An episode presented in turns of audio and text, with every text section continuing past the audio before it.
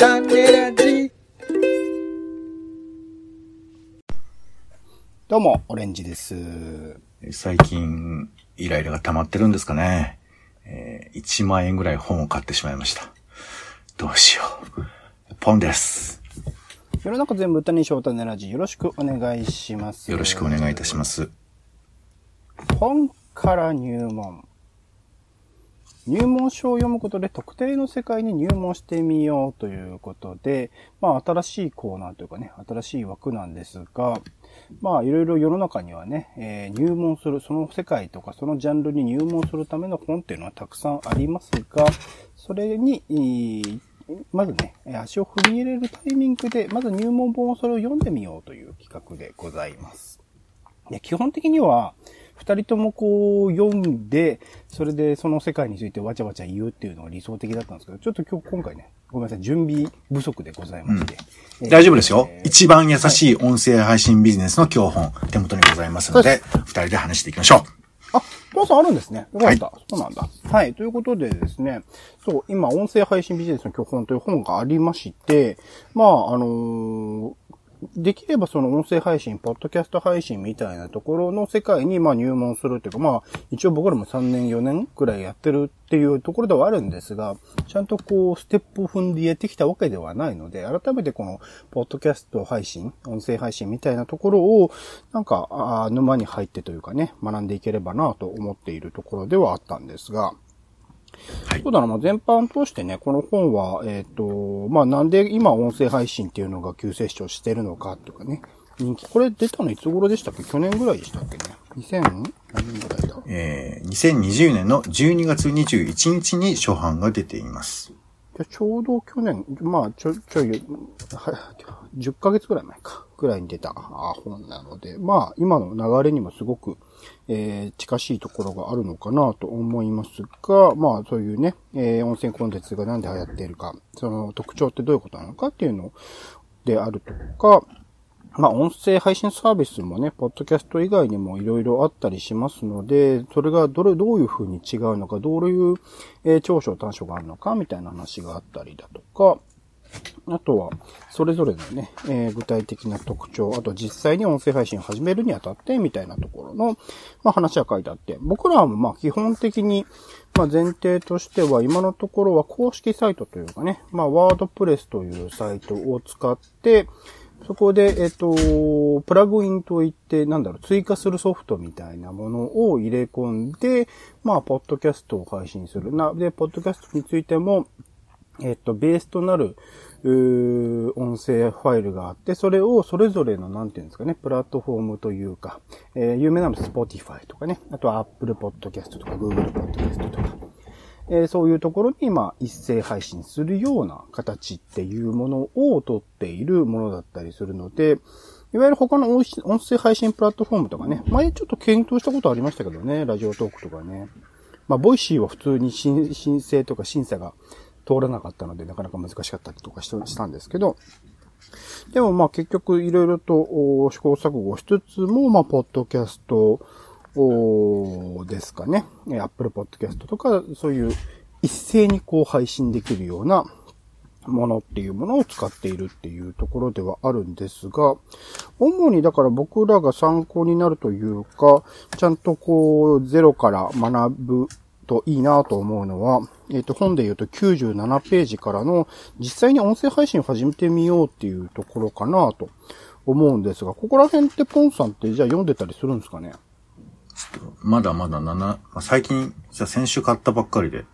あ、そうなんですね。まだちょうどじゃあタイミング。うん。別に告知してたわけでもないのにすごいな。ありがとうございます。ちょうどそういうタイミングでもあるのか。そうそうそうそう。まあ、この本によると、まあ、音声配信を行う目的みたいなものをまず明確にしようみたいなことを言ってるんですけど、まあ、これ、まあ、前提としてこれが音声配信ビジネスの教本だったりするので、そういう、いわゆるまあ、マーケティング的な考え方、音声配信をして、ある程度の金銭をもらうっていう、その、まあ、もらい方もね、課金でまあ、あったりもするかもしれないし、どっかの企業さんとのスポンサードというかね、そういう形かもしれないしっていうところで、まあ、より、その目的みたいなものを明確にすること大事だよね、ということを、まあ、最初の方に言っていて、で、具体的にその音声コンテンツを届けたいリスナー像を整理しよう。ここら辺って僕らあんまり、まあ目的については結構序盤にね、それこそ、えー、いろいろなサブタイトル的なところも考えたりとかっていうので、やってたりしましたけど、リスナー像ってポンさんあります？うん、ありますよ。あ、ちょっとじゃあ聞きましょうか。ど、どういう感じバクッとしたところで言うと？うん、バクッとしたと。まあ、うん、とりあえずその、何？いろいろこう、ご自身で好きなものがあったりだとか、まあ、楽しみたいこととかあったりするような人かなというのは思っていて、まあ、それは多分、ポッドキャストにまでたどり着いたっていうところもあるので、うん、そういう、こう、なんていうか、もちろん意識的にそういうのを探しているような人なのかなっていうのは思ってはいますよ。うんうんうん、で、まあ、だから、なんていうのかな。なんとなく、まあ、映画だったら何やってるのを知ってるとか、世の中の動きも、まあ、自分の中ではこんな感じかなっていうの認識はあって、っていう人かなとは思っているので、だから何かこう、まあ僕らも、えー、まあ今回のね、えー、本から入門というコーナーも趣旨はわかるんですけど、まあ何もわかんない人にあのゼロから知識共有するとか、情報を提供するっていうよりかは、例えばその対象に対してこう僕らどう感じているかとか、いうふうな、あの、何個人的な感覚をこう、なんていうかこう、し、品定めしていただくというわけじゃないけど、あ、そういう人もいるんだっていうふうに見てもらうっていうか、そういう風な話が、えー、まあ、ポッドキャストでできるといいのかなと思っているんで、まあ、そういうことに興味持ってもらえるような人を、まあ、想定はしてますよね。結構僕はだからコーナー単位とかそういう意味で言うとイメージするのはあるんですよね。確かにね。種付けとかだったらば、そういう映画とか、えー、イベントとかそういうところに、まあ積極的に興味があって、しかもまあ基本的には東京在住の人でみたいなところで、あね、まあ定期的に行く人っていうところを考えていたりだとか、前やってた週刊ドラマ語りとかだと、まあ定期的に、まあ、まあ、そんなに世の中にいるのかっていうところでありますけど、一通りね、ドラマの初回は見てみて、どれ見ようかな、みたいなことを考えるみたいな。まあ、ドラマを見るってことが、その四半期の一回のそのドラマを見始めるってことがルーティンというか、あ習慣になっているような人っていうところであったりとか、あと、まあ30分読書とかについて言えば、まあ、えー、なかなかその本を読むこと自体は好きなんだけど、本を読む習慣ができない人みたいなところを、一応それぞれイメージはしていて、でもなんか総合的に言うと、やっぱりなんか自分自身、えー、オレンジ自身に近しい人みたいなところは、なんか追い求めてるような気はしてるんですけどね。まあ実態はそうではないとは思うんですけど。まあ、だから、あれだよね、その、ちょっと、マジ話で言えば、その、こういうふうに、まあ考えてないかと言われたら、まああんまりディティールと捉えてないところもあるので、まあ現実的にはその、うん、ここね、二人でこう疑似的に会話をしているところで言えば、まあオレンジさんに、まあポンにっていう届ける。だからこの喋ってる相手に対して、こう、どう、まあいいストライクボールを投げられるかっていうか、まあ、だから、まあ結果的にはそのね、オレンジさんのこのプロフィールになっていくのかもしれないですけど、だから逆に言うとその女性が、女性がっていうくくり方もざっくりだけど、女性がどう聞いていらっしゃるのかなとか、例えば若い人、うん、10代とか、じゃあ、40、50だとか、あとまあおじいちゃんがとか、その、多分考えてない部分で言うと、そういうところは結果としてはこう外れちゃっているかもしれなくて、うんうん、あとこう喋り方も、多くのポッドキャストの場合は、まあ、あの、割とこう台本があるわけじゃないけども、丁寧にこう、ね、こう、言葉を、原稿をもってして喋るっていうものもあれば、いわゆるフリートークで、うん、で、フリートークも、こう、我々まあ、喋りのプロではありませんので、えー、音声が正しく伝えられるかどうかっていうあたりの、この、えー、まあ、滑舌レベルだとか、えー、あとその、議論の中身の精度っていうんですかね。そういうふうな。ちょっとシャリシャリ言ってますけどね。うん。あ、そうですか、えー、というふうなことはあるかと思うんですけれども、その辺のところも多分聞く相手を想定してとか、あと冒頭目的の話もあったけど、これ別に、あの、お金儲け以外のことでも、やっぱりどういうふうな趣旨でやるかっていうのは、まあ当然あるとは思うんです。もちろんもちろん。うん。で、まあ、我々の場合は、若干こう、あの、のぶし的な、あの、俺たちがやりたいようにやってるんだ、みたいなところもややありますけど、でもこれももしかしたら僕たちのまあ、うん、お客さんとはちょっとずれてるかもしれないけど、まあ、何？き、気持ち良くなりたいみたいな目的なのかもしれないし、まあもしくは、うん、あの、ちょっと今言語化できないですけど、何らかしらのこう、まあ、コミュニティというんですかね。なんかそういう一緒に場を作りたいっていうふうな思いの、まあ、とっかかりっていうことかもしれないですよね。うん、うん。ま、その先で、まあ、配信する音声コンテンツのコンセプトを決めようみたいなところ、まあ、さっきの目的とかにもね、重なるところではあると思うんですが、まあ、どういう風な、あ内容、どういう風な形式、どういう風な、それこそ今ポンさん言ったみたいに、僕ら自身がどういう人なのかみたいなところも、ちょっと考えていく必要はあるよね。まあ、でもそこに、なんていうんですかね、いわゆるマーケティング的なアプローチとしてはすごく適切なんだろうけれども、うん、なんか、うん、そこに必ずしもこう、はめる必要がないというか、やっぱ仕事としてやるとなると、めちゃくちゃ明るくてとか、なんかすごく知識豊富でみたいなキャラクター付けが必要になってくるかなとは思うんですけど、うん、まあ、いわゆるネットラジオをね、やっていく分には、なんかそこまでパーソナリティを当てはめていくと、こう、なんだろう、外から作られたパーソナリティみたいなものを入れ込んでいくと、結構継続が難しくなるんじゃないかな、みたいなところは結構思ってたりはするんですけどね。うん、まあ、そうね、その、まあ、よくさ言うのは、やっぱプロの、えー、例えば TBS ラジオとか、日本放送でやっている、うん、まあ、喋り手の人と、ポッドキャストの人でどう違うかっていうのはあると思うんですよ。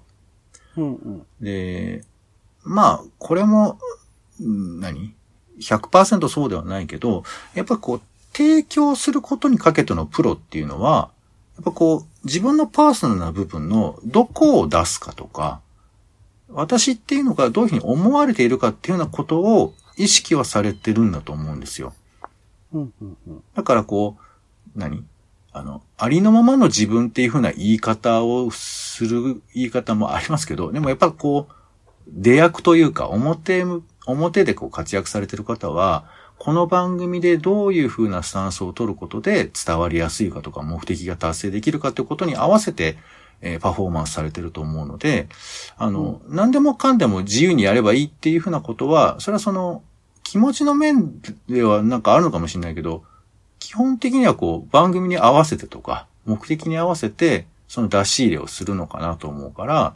あの、明るく振る舞っていることが嘘っていうことじゃなくて、この番組でこういうふうな内容を伝えるときにどういうふうにしたらいいかっていうことは、結果としてはあると思うので、その精査っていう意味では、あの、多少出し入れが必要なのかなというか、あの、私のことを中心に考えて喋りたいっていう人がいればまあ別だけど、番組ね、例えばそのお笑いのコンビが、あの、深夜ラジオでやるときに、必ずしもこう、面白い部分がその人のキャラクターではないと思いますけど、まあ、それ、そっちばっかりを出したきゃいいけど、それが出したいわけでもないのに、そういうことがね、トータルの自分だって言い張られても、困るっちゃ困る面もあるよね。うんうんうん。だからまあ僕らもこのポッドキャストで、あの、まあ僕は多少取捨選択せざるを得ないのかなと思っているので、まあ、まあ、それでも結構モードを割と場所場所によって変えてるつもりではありますけど、まあでも出せないところとかね、あと出さない方が混乱しないだろうっていうところは、喋り手としてはあるのかなと思いますけどね。うん。で、続いて、まあ、どの配信プラットフォームで美味しい音声配信をするかっていうところに行ってるんですが、まあ、それぞれさっき言ったみたいなね、ポッドキャストもあれば、いわゆる、まあ、これ言い方として、ポッドキャストっていうものと、音声配信プラットフォームっていうものを分けて考えている。まあ、ボイシーとかね、スタンド FM とかそういうサービスも音声配信プラットフォームであるということで、まあ、基本アプリとかからかな、音声を録音してそのままアップするっていう形をとっているんだけれども、ポッドキャストはさっき言った通り、Apple のものもそうだし、Google、Spotify、Amazon、それぞれの、おなどの外部プラットフォームに、まあ、えー、置いとけばね、音声ファイルを置いとけば配信できるという形になるので、まあ、まあ、ただ、録音の仕方とかね、そこら辺の違いっていうのはあるかなと。僕らだと、まあ、あの、ネットで配信つないで、それぞれの場所、二人それぞれの場所の音を録音して、後で音声ファイルをガッチャンコして編集するっていう形をとっていたりするので、なかなかこのアプリケーションを使うと他で、そのデータ、元のデータっていうところの保管が難しいみたいなところがあったりするので、まあ、結まあそういうところもあって自動的に配信プラットフォームがポッドキャスト中心というところで決まってくるかな。まあ実際問題ね、えっと、アクセスする人も多いのはポッドキャストの方だし、あの、アプリとかをね、えー、わざわざ聞くときに、まあダウンロードしなくてもってこともないか、Spotify とかはしなきゃいけないけど、まあ、使いやすいのも含めて今のところはまだポッドキャストなのかなっていうところですかね。で、えー、その後配信する音声コンテンツの具体的な企画と運用設計をしようというところで、番組構成みたいなところの話。ここら辺ね、ちょっと、まあ、具体的にポンさんともなんか話を改めてしたいなとは思っていたんですが、うんまあ、ここで書いてあるのが、えっ、ー、と、オープニング、本編、エンディングっていう風なところで、えっ、ー、と、構成されていると、あ、構成例としてですね、考えているというところで、オープニングでは、えー、前テーマ、まあ最初に BGM 流しながら、ジングルゲームを流しながらテーマを読み上げ、で、日時と挨拶、そしてまあ自己紹介それぞれですね。で、本編のサマリーということで全体的な流れを話していくっていうところで、まあ今やってる各回の流れと結構近いのかなと思いますけど、その後本編では、まあ、パーソナリティにトークがあったりとか、ゲストを招いていたらそれのトークがあったりとか、お便りメールに対するコメントとか、ああと取材をした内容であるとか、まあ、そこに、まあ、音楽を間でね、えー、今週の一曲はみたいな感じで入れていくみたいなところが本編かな。で、エンディングとして最後に、えー、振り返りのトークであるとか、番組感想の募集、次回予告、告知みたいなものが入ってくるというところ。大、大体、一応こういう流れにはなってるんですかね、自然とね、僕らでも。まあ僕らがほら、まあ聞いてるね、聞いていたラジオのイメージがあったりするので、うん。うん、まあまあ、そうね、おおむねそうならざるを得ないし、まあ喋るときもね、大体まあそういう感じにはなりますけど、まあでも結構物によりますよ。なんか、うんうん、あの、私、ポンの回は、割とこう、頭結構長く振ってるっていうか、こういう風な話を始めるにあたってのちょっと枕的なところが、あの、少しあったりしますけど、オレンジさんの方は、まあ、あの、こういう趣旨でっていう感じで、まあ、割とこう、フォーマルな感じで進めている感じもあるかなと毎週でやってたからですかね。週刊ドラマ語りも毎週だったし、30分読書も毎週なんで、まあ、あえて、で、あの、前置きとして説明する必要もないかなというところもあったとは思いますけどね。うん、あの、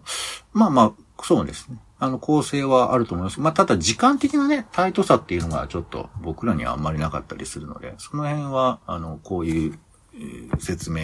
の中では、まあ、説明側としては大事だっておっしゃってるのかなとか思いますけどね。結構ここで言うお便りメールみたいなところをね、まあお便りそれこそ種ラジライブって毎週日曜日の11時ぐらいからやっているライブ配信では募集もしたりとか、あとはざっくりとね、えー、毎週最後に一応週の終わりっていうところで日曜日配信かな、種メガネっていうコーナーでは、えっ、ー、と、お便り募集してますみたいなところで、まあ全体、番組全体へのね、お便りを募集してるけれども、あんまりその毎回企画単位での、それこそ今回で言うと本から入門に対するお便り募集とかはしてないですもんね。この辺どう思います？なんか、特集ごとになんかお便りを募集すること。まあ、そう、そのためにはま事前に次の週の特集は考えておかなきゃいけないっていうところではあるんですけど。うーん、まあ、ポッドキャスト、ど、どうなんですか？まあまあ、ごめん、あの、そ、俺別にあの、プロの人ではないのでわかりませんけど、まあ、ただ、あ、まあ、の、番組としては、うん、あの、うん、なんていうの？その、内容はもちろん細かくいろいろあると思うんですよ。なんかこういうことを勉強しましょうとかいろいろあると思うんですけど、まあほら、一、えー、ば、ポッドキャストというその、キャラクターというか、うんうん、これも一つの人間というふうに受け止められると思うので、うん、まあそういうふうな存在とリスナーの人たちがコミュニケーションを取るっていうことは、まあね、ファンを増やすということだとか、より楽しんでもらうっていう風な趣旨には大事なことだと思うので、うん親しみ持ってもらうっていう意味では、あの、いやいや、声かけてよ。あの、こっちからも、その、もらったら嬉しいし、話しかけたいしっていう、そういうような姿勢が、その話になるのかなと思うんで、まあ、こう、うん質疑があるかとか、そういうディティールももちろんあるけど、なんていうか、こう、喋る。だから、普通歌ってあるでしょ？普通のお便り。はいはい。そういうふうなものとかがもらえるような関係にリスナーとなったらいいなっていうふうなことでもあるのかなと思いますけどね。あじゃあ、テーマ単位というよりは、全体的な番組全体としての、なんか、お便りみたいなのもらえたらいいな、ぐらいまあまあ、ど、どっちもいいよ。例えばほら、あの、な。あ、でも、あの、ネネタコーナーだったやっぱら事、前にこう、一通り説明しなきゃいけないじゃないですか。こういうコーナーを来週やりますって言っとかないと、それに対する、あの、お便りって送れないから。いや、まあまあ、そういうことがあるならば、まあ、それはそうだけど、まあ、ただ、ポッドキャストってちょっと事情がややこしくて、その、アーカイブ性の面もあったりするから、うん。そのもちろん、前、毎週に出したければ出してもいいけど、あの、それに縛られたり、その、その関連付けみたいなことを強く一個ずつのコンテンツに作ってしまうと、単体で聞く人もいたりすると思うので、うんあ単体で聞いたとしてもですよ。あの、お便りが来てたらば、それに対する回答もそこで残せて、で、アーカイブもすることできるじゃないですか。お便りもらってたら。いや、まあだから、あの別にど、どっちでもいいですよ、それは。毎日の週に出せるかどうかは、それは、あの、僕らが頑張るだけの話だから、まあそれは聞く側そうそ含、めて、ポンさんはやる気あるのかなと思って。いや、やるやる気の話聞いてる。いや、別にやる気のことなら全然話や、やりますよ。やりましょうよ。はい。うんうんうん、そうですね。事前にそれこの辺が共有できてると、そういう展開もできたりするとは思うので、そこら辺はちょっと考えてみたいですよね。お便りとかっていうところ。あとは、そうか。音楽入れるとかね。まあ今だと Spotify だとアンカーってアプリ使ってミュージックプレイみたいな感じで、この音楽みたいなことを紹介しますけど、まあ僕らも、えっと、種メガネのコーナーで、今週の一曲っていうところで、まあ無理やりですかね、YouTube とかのリンクを貼らせていただいて、そこで聞いてね、みたいな形をとってますけど、まあ音楽を間に入れるとかも、なんかやり方としては当然ありだし、ただ、これ音楽を入れるっていうの難しいっすよね。その、目的として、まあラジオ番組とかだったらば、なんかその週にこう押したい、まあ、ある種まあプロモーションしたいみたいな楽曲を入れるみたいなところの延長線上で、まあパーソナリティの方が気に入ってる曲みたいなものを紹介するっていうのものはあったりするかもしれないけど、僕たちってね、そういうのってそもそもなかったりするから、あんまりこう、いわゆるラジオ的なフォーマットに沿っていくとこういう音楽を間に入れるみたいなのあるけど、あんまりなんかイメージしにくいっすよね。そうかね。あの、別に。なんか、いや、聞き方として、はい普通にこう、えー Apple Podcast でも Spotify でも、うん聞いてる間に音楽を聞くってアプリを変えるってことになるじゃなるなるじゃないですか。いや、だからさ、あの、うんこれも、あの、いや、まあ、あの、オレンジさんがおっしゃるのは一面あって、要は、ポッドキャストとかいうのは、あの、聞きたいものを聞くっていう風な発想に立つと、うん。あの、聞きたいもの以外はノイズになっちゃうっていう風な考え方もあるかもしれないよね。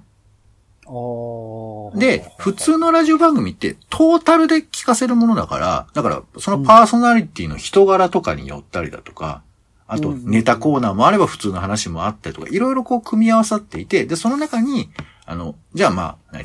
ずーっと話ばっかりもちょっと重たいし、あと、まあ、あの、この人のパーソナリティの趣味もわかるね、ような、みたいな。あと、元気出してねとか、こういう時にこういうの聞きたいね、みたいな感じでかけて、で、うんうん。えー、ラジオだからほら、ずーっと必死に聞くわけじゃなくて、なんとなく聞くみたいなさ、あの、ま部屋の片隅でちょっと流れてて、で、それを聞いたり聞かなかったりっていう、そういうふうな視聴習慣がもとも、聴取習慣が、ラジオの方にはあったけど、ポッドキャストは結構聞くぞって感じで聞くから、例えば音楽の趣味が合わないのになんでこんなこと聞聞かされなきゃいけないのみたいなこととかを思うような人がいればと思うけど、うんまあ、トータルで楽しみたい、触れていたいっていうような感覚で言えば、あ、こういう風な曲が書けるんだとか、別にプロモーションとかじゃなくてもね、例えばオレンジさんが今聴いてほしい曲こうなんですとか、こういう時なんか僕こういうの、こういう曲聴きたくなるんですよとか、あと、こういう風な今話題の人がいて、これちょっとぜひ聴いてもらいたいとかっていうような時に音楽をかけるっていうのは、まあ、従来のラジオスタイルであれば全然あるし、うん。あの、うん、まあそうね。だから今までのポッドキャストは音楽結構かからなさすぎてたから、ちょっと印象としては著、作権の都合とかでもある、そうそうそう、そういう風なイメージはあるのかもしれないけど、まあ俺は別に、まあちょっといろいろ都合があってね、リクエスト曲的に僕らも音楽を紹介してますけど、まああれはああいうことでもいいから、やっぱり曲の情報とかあってもいいんじゃないの？かかってるのが本当は気持ちいいとかもあるかもしれないけどね。うん。なんかそうっすよね。そう。あの、そういう間に入れる音楽っていう話もありつつ、その BGM 的なところで言うとね、今だと、えっと、オープニングとエンディングで、一応、ポンさんが弾いたウクレレをベースになんか僕たちの音声を入れている、えー、なんつうんですか、あれはなんていうの、ジングルっていうの？を、なんかまあ、オープニング音楽みたいなものと、エンディング音楽みたいなものを毎回入れさせてもらっているんですけど、まあ、全般にこう、BGM を入れる必要があるか、BGM を入れるなら前半の一部分だけとかね、後半の一部分だけみたいなところの考え方もあると思うんですけど、まあ、いかんせんそれこそ、一般的な、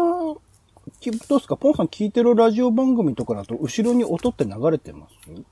なんか、まあ流れてるものは多いですね、結構。ずっとってのでもあんまないっすよね。あんま僕もあんま習慣と、なんかあるんですよ。ポッドキャストによっては、うんずーっとなんか後ろで音が流れ続けているっていう配信もちょいちょいやったりとかして、まあ、それはあの僕も音声配信、編集をしてる人間としてはすごく分かって、その雑音みたいなものを、一応その、毛羽取りみたいな感じで処理はするんだけど、どうしても残ってしまう、ザーッと音が残ってしまうから、そのザーって音を意識させないために、ある種 BGM でごまかしてるみたいなところがあったりするっていうのはわかるんですけど、うん。なんか普通のラジオだったらね、すごくいいマイク、すごくいい音声環境でやってたりするから、そこら辺で気気にしなくていいから、あえて BGM ふら、あの、敷かなくていいんだけど、なんか、今現在はそこまで僕らもね、いい音声配信環境っていう感じでもないから、そこは BGM 入れてもいいのかなとは思ってたりはするんですけどね。うんまあまあ、これも何とも言えませんけど、あの、一般的なラジオ結構かかってること多いですけどね。多いかはい。あ、の、まあ、ちょっと統計取れてるわけじゃないけど、あの、例えば、あの、TBS ラジオの玉結びとかさ、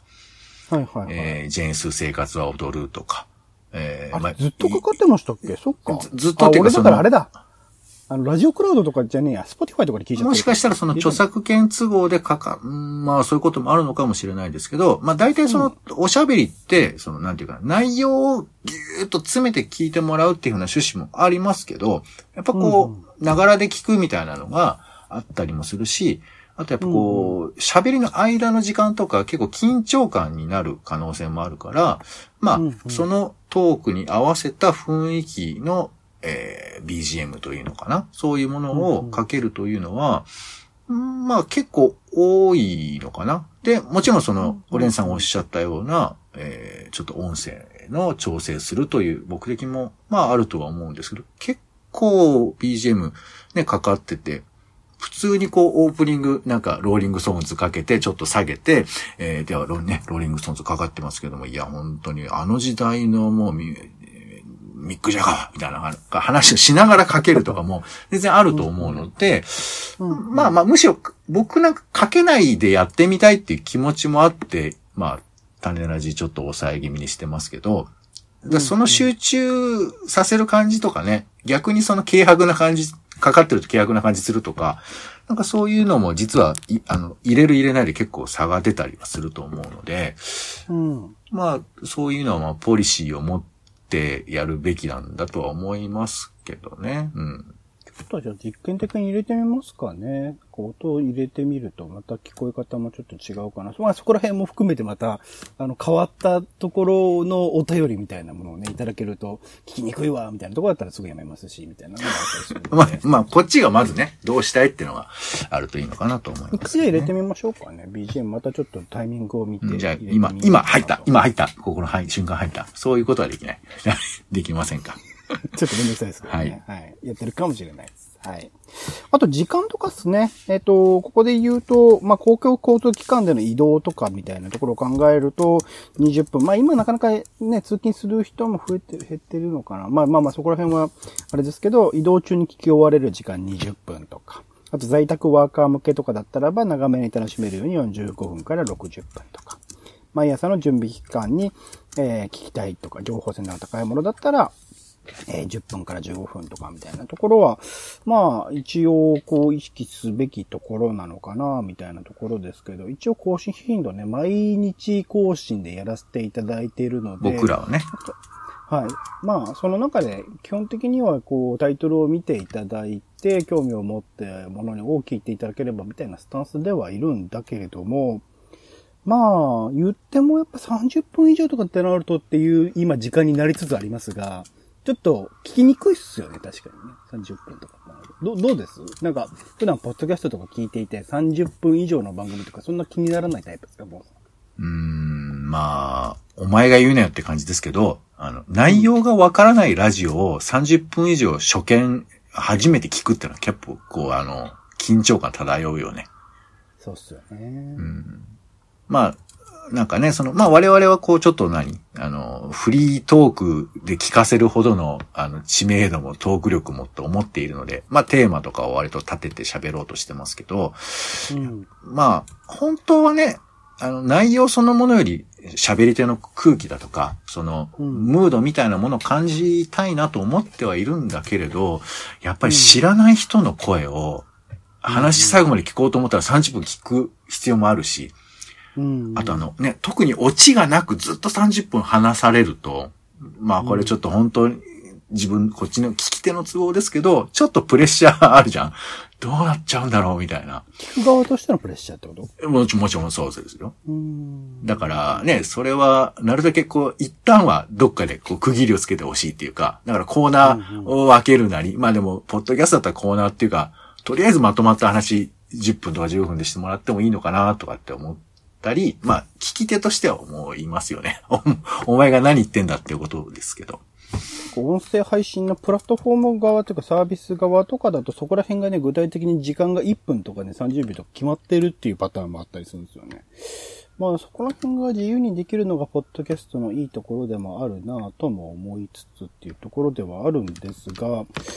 まあ、な、できるならばなんか15分から20分ぐらいで気軽に聞いてもらえる回を増やしたいなとは思ってるんですけど、はい。現状はなかなかな ないですね、僕らのね。やってる回でね。種付けぐらいかな。まあ、だから、ゆったりと喋っているのと、あの、特に話をこう、整理せずに、だからやっぱこう、うん、例えば3ポイント伝えるみたいなこととか、まあその3の数字とか7の数字とか腹立ちますけど、まあ、なんかやっぱこう喋り手としてこう、明確にした方が聞きやすくはあると思うから、どうしてもこう、割とこう、ざっくりこう網かけて、何があるかなって考えながら喋る面も、まあ、なくはないじゃないですか。その辺が、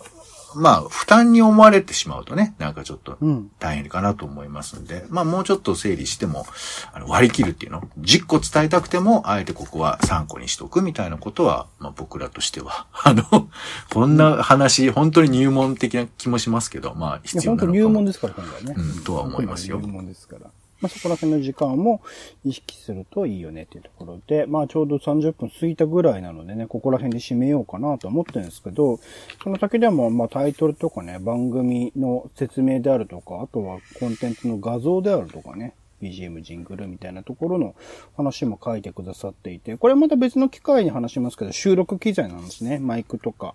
えー、配信の、編集用のね、えー、ソフトとか、こら辺の話も書いてあったりするので、まあ、こういうもので、えっと、一通り、まあ、音声配信は、結構ハードルが高い話をしているというか、僕らがやってるのより、すごくちゃんとしているやり方みたいなことを、この本では書いてくださってはいますけど、